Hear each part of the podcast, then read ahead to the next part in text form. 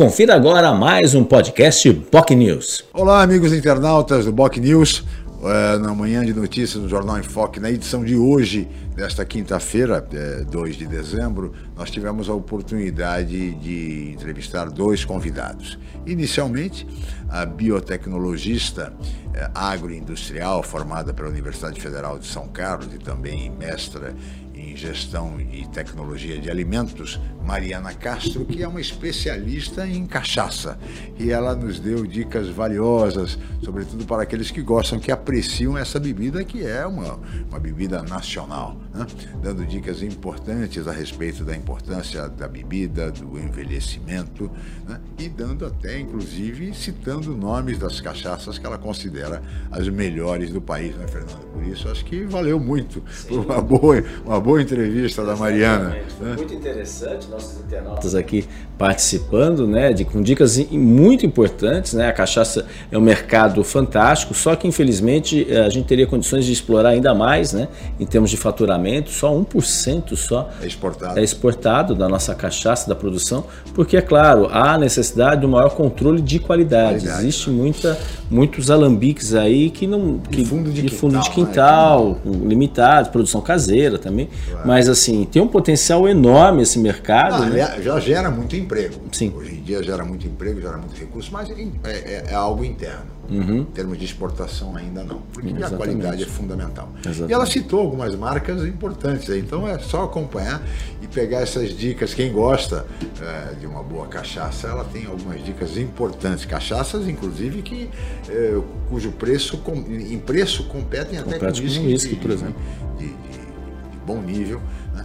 tamanha qualidade dessa bebida da cachaça. E ela sugeriu também até aquelas mais populares, digamos assim, até com relativa qualidade, né? Claro. Então é importante também, porque às vezes são, Sim, são marcas mais difíceis. E ela mesmo sugere uma que ela até é, é, bebe de vez em quando, né? ela, ela, cita esses nomes. Então, por favor, assistam que vocês vão. Quem gosta de uma boa cachaça tem ali um, um belo material.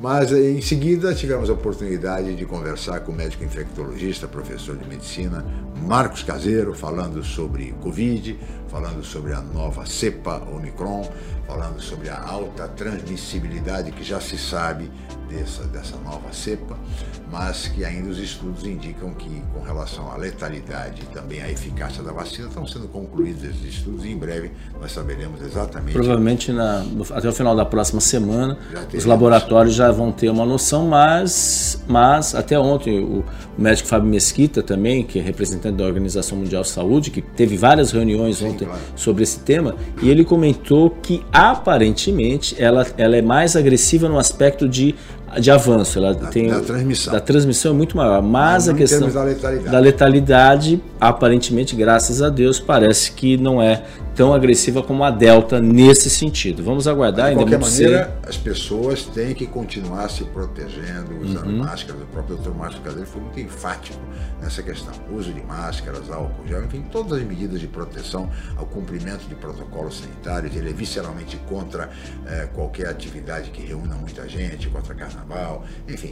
É, no, no, momento, não é, não é momento para isso, não é uhum. momento para festas de Réveillon, ao contrário, é um momento ainda ainda de muita preocupação, porque o Covid tem uh, provocado, continua provocando muitos óbitos no país. Exatamente. Né? Ele falou de outros temas, como a AIDS também, que ele é um dos maiores especialistas. Né? Claro. Né? É, é, enfim, ele está concluindo o é, PhD aí na área de saúde, a livre, né? docência, a livre docência, quer dizer, é, tem muita história para contar, é uma pessoa altamente gabaritada e por ironia, foi até a, foi a dissertação de mestrado dele sobre a questão das larvas dos animais, dos cães, principalmente nas praias de Santos.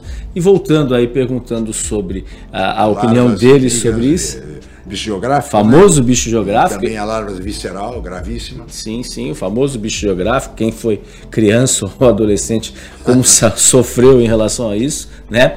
Uhum. E, e, a gente sabe que isso está voltando para a, a, praia. Os cachorros, infelizmente, apesar da prefeitura dizer que criou um comitê, mas na prática as pessoas estão levando os cães para a praia, né? Isso é muito comum, especialmente ali região do Canal 1, por exemplo, mas não só lá. E fica a dúvida, né?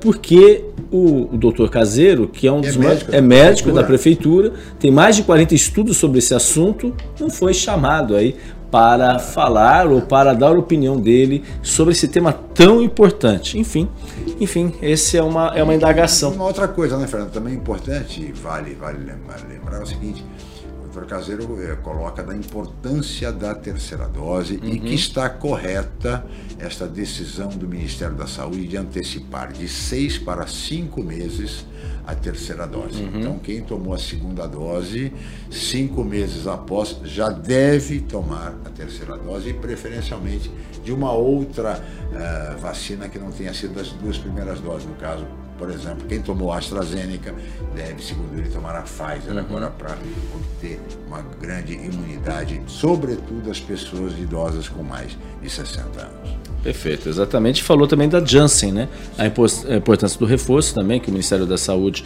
colocou aí nesse sentido, de intervalo de dois a seis meses. Isso também é importante porque a Janssen também ela é de dose única. Né? Aqui em Santos, praticamente, ou aqui no Brasil, uh, poucas cidades receberam um volume considerável da Janssen, mas ela tem uma importância fantástica nesse sentido e os números são impressionantes. Uh, de 62, se não me engano, chega a 94% com a dose a segunda dose, digamos assim, de Janssen. Então, é uma vacina que merece aí também ter essa possibilidade de dose de reforço. Chico, acho que foi um assunto bem interessante. Sem dúvida. Os nossos internautas podem nos acompanhar aí pelas nossas redes sociais. Obrigado, Chico. Um abraço a todos. Obrigado, Fernando. Um abraço. Tchau, tchau. Você ouviu mais um podcast Boc News.